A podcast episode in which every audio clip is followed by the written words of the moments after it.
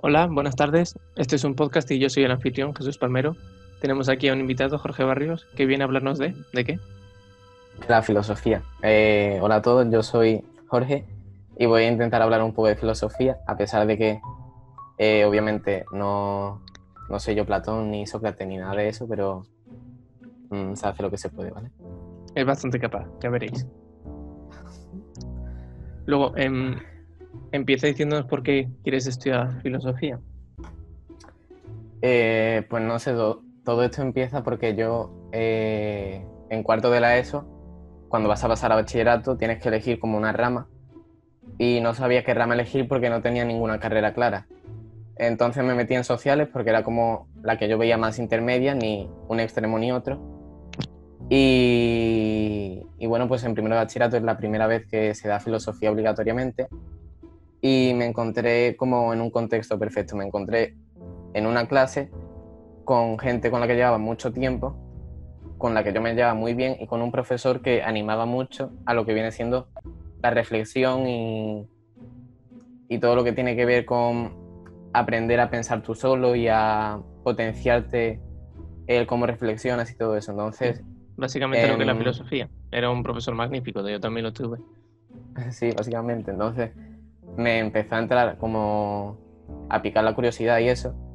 Y pues dije, vamos a ver si no tengo ninguna carrera clara y la filosofía me está gustando y me anima a, no sé, la única clase, era de las pocas clases que yo decía, quiero que llegue, quiero que quiero dar filosofía porque me gusta la asignatura.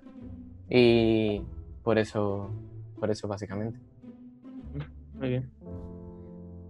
Vale, pues, ¿qué te parece si empezamos con algún tema un poquito, aunque sea un poco denso, vamos a intentar hacerlo un poco ameno? Vale. Em, por ejemplo, ¿qué es la realidad? Porque los filósofos se preguntan mucho sobre eso, ¿no? De hecho, tienen un tema entero que se llama metafísica, sobre Sí. cómo tratarla. ¿Cuál es tu opinión? Pues, a ver, es algo difícil, ¿no? Porque hay un montón de teorías de filósofos que dicen que si somos cerebros en cubas o, o si somos, no sé, o si lo que conocemos de verdad es la realidad a través de nuestros sentidos, que si la realidad es a lo que nosotros llegamos a través de un pensamiento, o sea, a través de una reflexión. Y la verdad es que este tema es bastante complicado porque es que realmente el problema es ese, el problema es que no hay una respuesta clara, ¿no? Porque si la hubiese no sería filosofía. Entonces, como que cada uno tiene que llegar a través de sus propios medios y a través de lo que haya aprendido de una cosa y otra a, a eso, a desarrollar su propia teoría o su propio pensamiento Respuesta. sobre eso. Sí, claro, y, y no sé, a mí me parece muy interesante la de los cerebros en cubas porque es verdad que si tú fueses un cerebro en una cuba, O sea, y a explica un poco cómo es, ¿no? sí, claro, para tú- los que hayan visto Matrix, eh, les será un poco más fácil imaginárselo. Porque Eh, sí, en plan, eh, como que tú eres un cerebro y ya está. Y hay científicos que te van controlando y tal, y tú lo que eres es como si fueses eh, una persona en un mundo imaginario, ¿no? Más o menos. sí, Vale. Tú no, nunca vas a saber que eres una persona en un mundo imaginario porque ese experimento estaría hecho para que tú no lo supieses. claro. Entonces, tú como que no, tú desde aquí, desde donde estamos nosotros, nunca vas a llegar a esa realidad ni vas a, a descubrirlo ni nada, porque si se pudiese hacer, pues supongo que ya alguien lo habría hecho. Y es básicamente eso, no sabes si eres un juguete de alguien. Sí, en cierta manera también es como cuando estás en un sueño y no sabes de verdad que estás soñando. Sí, Familiar para los que hayan visto Origen. Em, pues esa, es esa sensación de, de que no sabes bien dónde estás, no sabes cuál es tu verdadera realidad y no sabes qué hacer respecto a ello. Lo malo es que, claro, luego esta, esta incertidumbre la puedes tener en tu día a día, no es que sea muy sana, la verdad. El dudar completamente de tu realidad todo el día. Claro, eso es una cosa mala de los filósofos y es que si tú de verdad quieres estudiar filosofía porque te gusta y te planteas esas cosas, eh, como que tienes que vivir con la incertidumbre de que nunca vas a tener una respuesta segura, porque de eso trata la filosofía, como ya he dicho. Así que Tiene que ser difícil. Yo porque, a ver, todavía no he empezado la carrera ni, ni he hecho grandes trabajos de filosofía, de búsqueda, ni cosas de esas, pero tiene que ser difícil vivir con esa incertidumbre de no saber qué eres, eh, de dónde vienes, eh, si en algún momento te mueres, si vas a salir a otro sitio. Mm, no sé, como... Tiene que ser duro, la verdad. Es la incertidumbre absoluta, porque la filosofía en realidad lo que te dice es que nada es seguro. Sí, claro. Bueno, a ver, también depende de cómo pienses, en plan. Si eres muy escéptico, sí, claro, cada uno puede tener su opinión, obviamente. Pero lo que en sí es teoría pura, lo que está demostrado es que no hay demostración ninguna. Claro, de hecho, eh, o sea, si eres muy escéptico te pasa eso, que tienes que dudar de todo y todo eso. Pero la filosofía en sí, lo que es la definición de filosofía, tiene dentro una pizca de escepticismo, porque si todo lo que a ti te dicen o todo lo que tú ves o todo lo que te pasa lo tomas como si fuese una ley natural y no tuviese nada que hacer, no serías filósofo, ni sería filosofía ni nada porque no, no, tendrían nada sobre lo que dudar. Claro, no razonas, o sea, simplemente te estás tragando lo que los demás te dicen y tomándotelo a rajatabla. Sí. Vale. Em, ¿Y qué piensas del conocimiento? O sea, mucha gente se cuestiona cómo llegamos a conocer las cosas. De hecho, mucha gente aún no sabe lo que es la conciencia, ¿no? O sea, qué somos nosotros, porque muchos creen, bueno, está el alma, está el cuerpo, tal. Pero en realidad, viendo la parte más científica, sería la palabra conciencia. La conciencia, que pero no sabemos lo que es. Podemos estar inconscientes, que es no saber lo que nos está pasando alrededor, pero ¿cómo se obtiene esa conciencia? Mm, este también es difícil, este también lo relaciono mucho con la metafísica porque el cómo conoces, qué conoces o ese tipo de preguntas como que también tiene que ver con qué es la realidad y todo eso, ¿no? Entonces, eh... de cierta manera es como si fueran dos caras de la misma moneda, ¿no? O sea, la metafísica por un lado te dice lo que es la realidad y por otro lado la epistemología, que es la ciencia del conocimiento, te dice cómo eh. llegas a conocer esa realidad. Exacto, es como eh, de una misma moneda las dos caras y por eso yo creo que están directamente relacionadas. Y la conciencia, y eso me parece un tema muy interesante porque Descartes más o menos venía a solucionar ese problema con el pienso luego existo, porque él básicamente decía que como tú eres capaz de razonar y de pensar, significa que tiene que haber algo sobre lo que piensas. Así que hay un mínimo que es dudar sobre ti y tu existencia. Y como tú puedes dudar sobre ti y tu existencia, tienes que existir. Eh, así que Descartes en medio que soluciona ese problema diciendo que somos conscientes al menos de nuestra propia existencia. Pero claro, después vienen un montón de filósofos a criticarle, vienen mm, Kant, creo que critica a Descartes, no me matéis los que sepáis más que yo porque no estoy seguro. Pero hay bastantes que critican a Descartes por eso, por eso mismo, porque creen que no, hay nada que sea de verdad real y que tú puedas afirmar sin ningún pudor ni nada de eso. Eh, de hecho, Kant eh, es el que dice que vemos las cosas con unas gafas mm, y que lo que tú conoces no es de verdad la realidad. O sea, o sea, tú ves delante tuya un árbol pero realmente no es un árbol, es como unas gafas que tienes puestas que te hacen ver que ahí hay un árbol. Claro, es como, bueno, en realidad no sabrimos si hay un árbol o no. Esas gafas lo que hacen es como cambiar un poco el cómo lo vemos, ¿no? Y son únicas para cada uno, en cierta manera. Claro, por eso también eh, existe lo que viene siendo eh, un poco así como la subjetividad y todo eso, porque si tú tienes unas gafas que son únicas y solo son tuyas, yo veo una cosa y tú la puedes ver de otra manera y la persona de allí al lado la puede ver de otra manera y así constantemente, por lo tanto, eh, quedaría eso, ¿no? Como un montón de opiniones en las que ninguna vale más que la de al lado porque son simplemente opiniones, no puedes contrastarlo. Exactamente, al fin y al cabo todos tienen la misma palabra y en este tema se afectan, por ejemplo, la belleza, ¿no? La belleza es una de las cosas que más subjetiva es, probablemente. Sí. Además, mm, pero en, la belleza es raro, porque en la belleza también están los cánones. ¿Y quién te dice a ti que los cánones de belleza sean realmente lo que a la gente le parece bello? Es como que... Es como unas opiniones que han, que han establecido. O sea, son opiniones que simplemente convergen ciertamente en una cierta estructura y consiguen hacer que, su opinión parezca más estable, pero simplemente otra opinión. Es como eh, lo que tú has dicho, ¿no? Que muchas opiniones mm, convergen y gente que piensa lo mismo, como que se reúne y dice, la gente que está más delgada es más guapa, la gente que, que tiene tableta es mejor, la gente que no sé qué, y se crean esos cánones y esas cosas, pero no sé, también hay gente, hay mucha gente que tiene fetiches y hay gente que a los pies, los pies le resultan encantadores y adorables y harían... Tarantino. Claro, harían cualquier cosa con los pies. Entonces, eh, ¿quién te dice que eso sea menos válido que tener unas buenas tetas, por ejemplo? Pues... No, en realidad no es menos válido, pero claro, es que cada uno lo que quiera, ¿no? Que se ve peor, en plan, tú dices, a mí me encantan los pies, yo ojalá casarme con un pie. Y a ti la gente te mira y dice, este tío está loco, que me encierren ya en algún sitio, ¿no? Que no quiero verlo. Pero si, alguien dice que le gusta Chris Hemsworth, eh, nadie se extraña.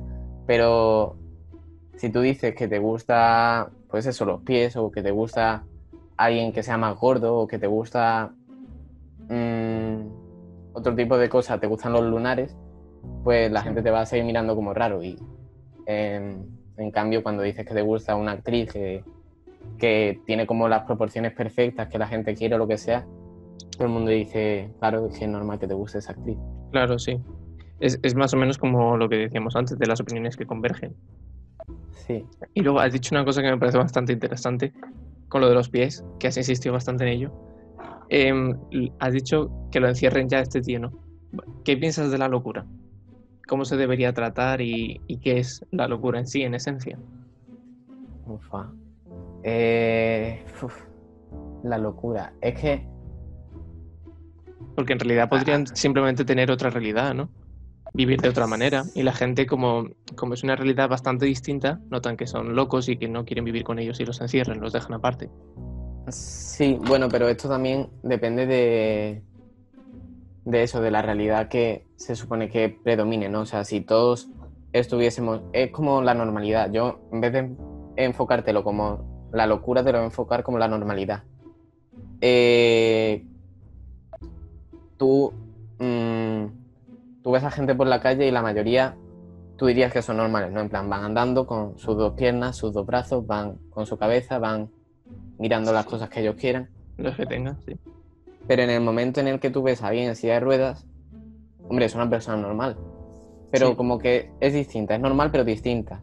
Y en el momento en el que ves a alguien con síndrome de Down, hombre, es normal porque es una persona, tiene todo su, su cuerpo bien puesto y todo eso, pero, pero es distinto, ¿sabes? Porque tiene síndrome de Down. Entonces, no es igual y, y puede que por allí vaya también el tema de la locura, o sea, es, como, un mundo en el que todo es una diferencia, solo que mental en vez de física, ¿no? Claro, exactamente, es como todo el mundo eh, tiene como más o menos las mismas ideas en el sentido de, yo qué sé, yo me levanto y me pongo a desayunar e igual alguien loco, pues en vez de desayunar, pues hace, yo qué sé, no se me ocurre un ejemplo, puede... Chupar un pie. Sí, se, chupa el pie, exactamente, porque tiene fetiche de los pies y eso. Vale. Eh, y entonces tú crees que la, en cuanto a ideas, somos tan iguales entre nosotros en una misma sociedad como en físico.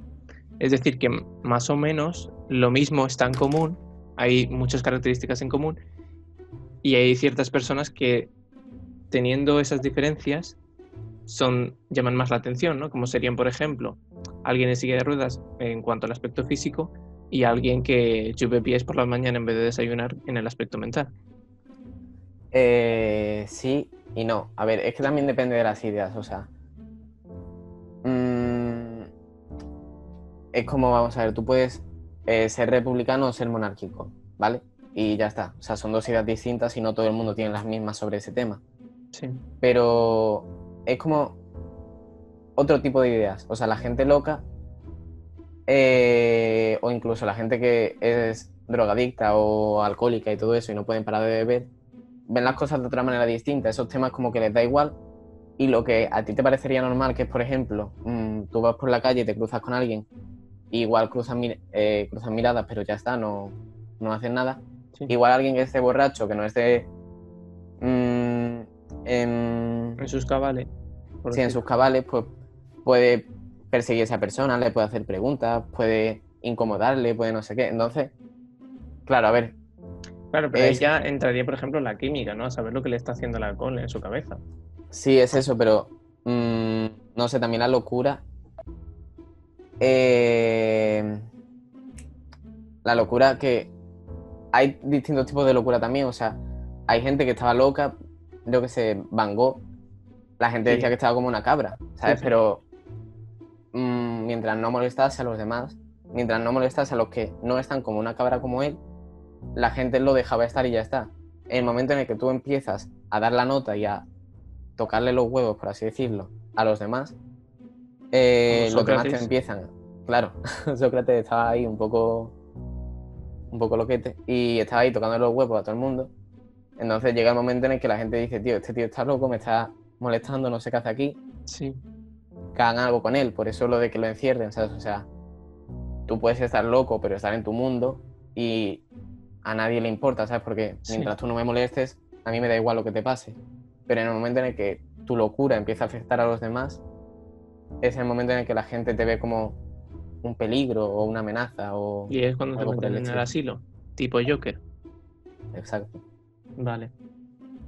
No sé, es una manera de verlo. Yo, no sé, no lo había pensado así. Es verdad que hay, hay grados de locura, ¿no? O sea, hay gente que, que obviamente debería estar en un asilo, pero no solo por lo que piensa, sino por sus acciones, que pueden llegar a ser peligrosas. Sí. Y en cambio hay otros que, no sé, que a lo mejor llegan a un asilo por decir cosas inadecuadas en el momento inadecuado, pero que en realidad no están tan locos.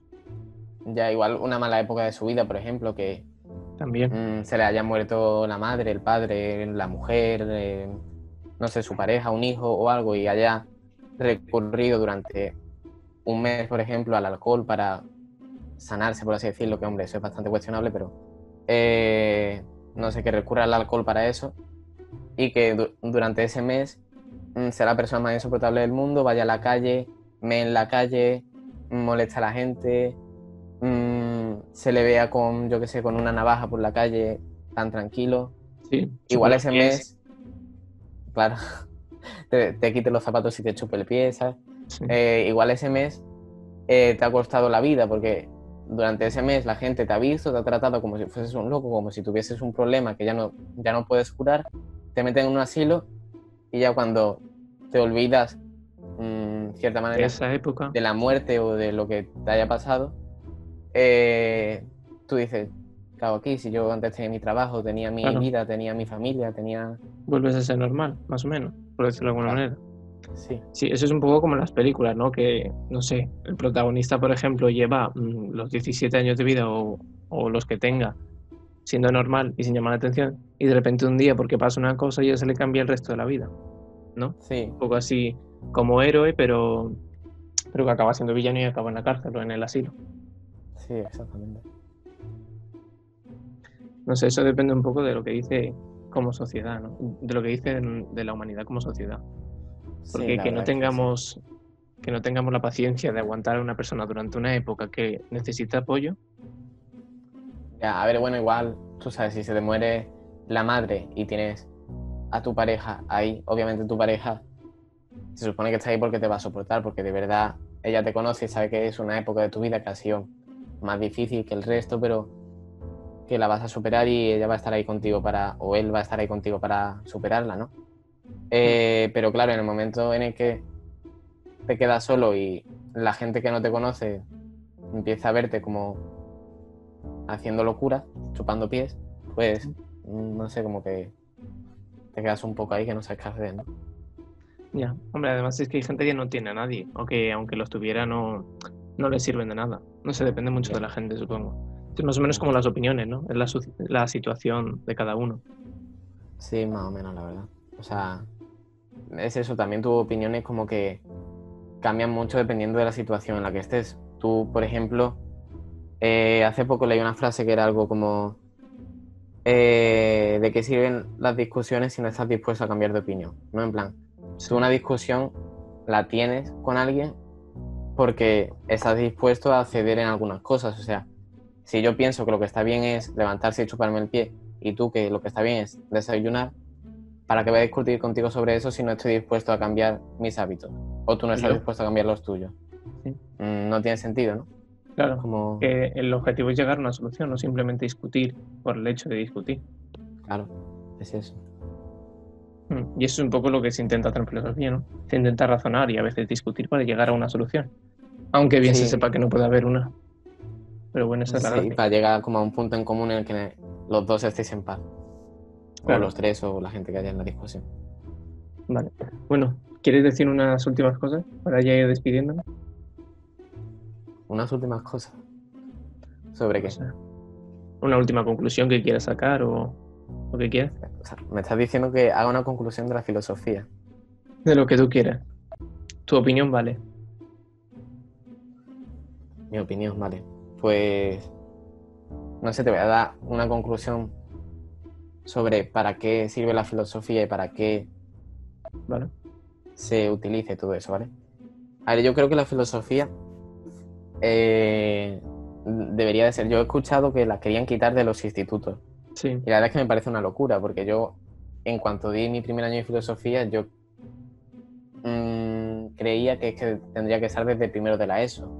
Igual no en cuestiones como metafísica y cosas de esas que son demasiado abstractas igual para niños de esa edad, pero es que no solo te enseñan esas cosas, te enseñan también eh, cuando ves una noticia, claro, eso en parte también lo, lo, he hecho yo en el instituto, no sé si serán en todos igual, con lo que viene siendo lengua, ¿vale? Con periódicos y cosas de esas, ¿no? Pero cuando ves una noticia decir, bueno, sí, este me lo cuenta así, pero después veo esta y este me lo cuenta así, ¿a quién creo? ¿Sabes? Tendré que investigar yo un poco por mi cuenta. También te pueden enseñar, mmm, no sé, simplemente, aunque sea una hora a la semana, para tú presentar como ensayos o reflexiones que hayas hecho a lo largo de, la semana. O algo que te haya pasado que hayas dicho, nunca había mirado esto de esa manera. Y no sé, la verdad es que a mí la filosofía me parece mm, una cosa muy importante a la que se le da muy poca importancia. Sí. Y es eso, yo creo que deberían de ponerla desde antes. Y ya personalmente, eh, desde mi punto de vista, yo la filosofía la estudio porque a mí esos temas yo sé que no tienen respuesta, pero mm, el hecho de saber todo lo que, o sea, el hecho de aprender, por así decirlo, todo lo que la gente que ha ido antes de mí ha aprendido y ha reflexionado y ha sacado sus conclusiones, como pueden ser, yo que sé, Platón al principio, Aristóteles, Kant, Descartes, Nietzsche, Nietzsche son gente que han cambiado la manera de pensar de, de su, de su comunidad, de su país, del mundo. hay gente que ha revolucionado todo y gente que, aunque sea durante poco tiempo, ha tenido su momento de gloria de decir, mm, esto está funcionando, la gente de verdad piensa esto, igual tenía yo razón. Eh, y no sé, yo el hecho de aprender todo eso, el hecho de saber en qué se han equivocado, cómo mejorarlo, cómo... No sé, es que a mí me da incluso incertidumbre también el hecho de cómo voy a pensar yo de mayor, cómo voy a ser yo en, en ese tipo de preguntas, sí, en plan, cuando yo lea filosofía y estudie, yo ahora tengo una opinión eh, que, por así decirlo, todavía está formándose, que pongámoslo como si fuese un porcentaje en el que tú algún día llegas al 100%.